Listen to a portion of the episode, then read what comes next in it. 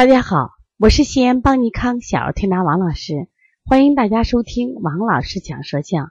今天我想分享的是舌后毒胎代表什么？大家知道学舌象哦，先要学会定位。那怎么定位呢？就根据脏腑在舌上的位置，我们来定位。一般舌前为心肺，啊，这个中间为脾胃，两侧为肝胆。那么我们说舌后根啊为这个肾、膀胱、大小肠。也就是我们常说的这个下焦。那么，如果是这个舌头啊，独独在舌后区块胎，我们首先就要考虑，哎呦，这个孩子的啊肾功能是不是有点弱啊？啊，到底是肾阴不足还是肾阳不足？我们要看看。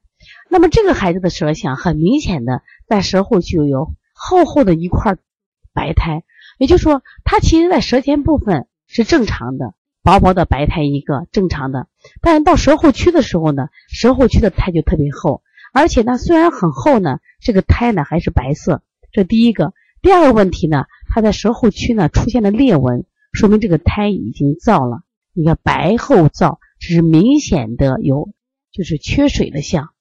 那这个时候呢，我们首先考虑到这个孩子肾阴不足，肾阳也不足。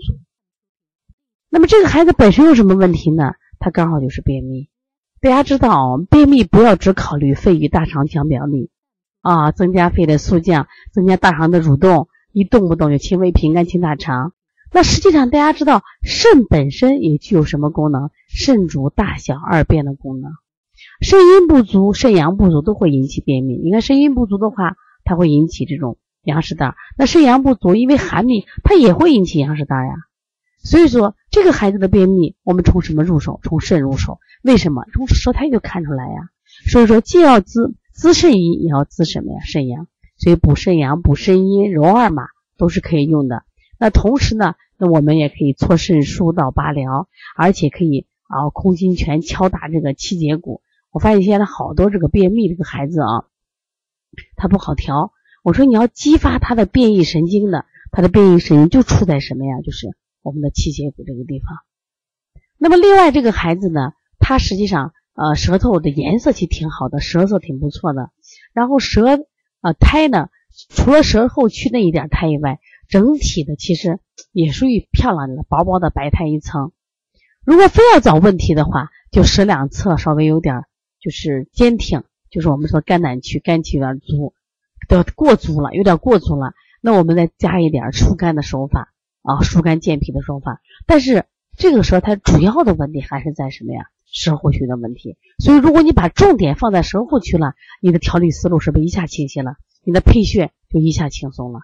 所以以后遇到舌后毒胎，你就知道哦，这是肾区的问题。那我再给大家说一下啊，比如说舌后区缩小，类似于不带舌，我们往往说肾阴不足，或者舌面干裂，那肾阴不足。如果舌后白苔。那我们说肾阳不足，舌后白苔水滑，那就不仅是什么呀，阳不足，而且还变寒气。如果舌后区凹陷，那典型的气不足。气不足的时候，我们把它翻过来，我们揉气海关元。揉气海关元的时候，大家一定要记住，同时要配合什么呀？呼吸，是特别重要的啊。他的呼吸是什么呀？就是他吸气的时候肚子鼓起来，呼气的时候肚子瘪瘪下来的时候，你给他按揉，你给他按揉效果就会很好。这样的话，在治疗这个便秘效果就非常棒。所以，我们调理便秘的时候，从肾入手，它的思路啊，那么就会变得更加清晰，那么调理效果会更好。如果大家感兴趣的话啊，或者说你可以加我们的微信咨询呃我们的有关相关的课程，幺七七九幺四零三三零七幺八幺九二八幺五幺九七。另外呢，我们嗯最近也出版了小孩多动症、抽动症的四合一疗法，大家如果想买的话，跟他们联系。如果你本身还有一些问题的话，可以和我联系啊，幺三五七幺九幺六四八九。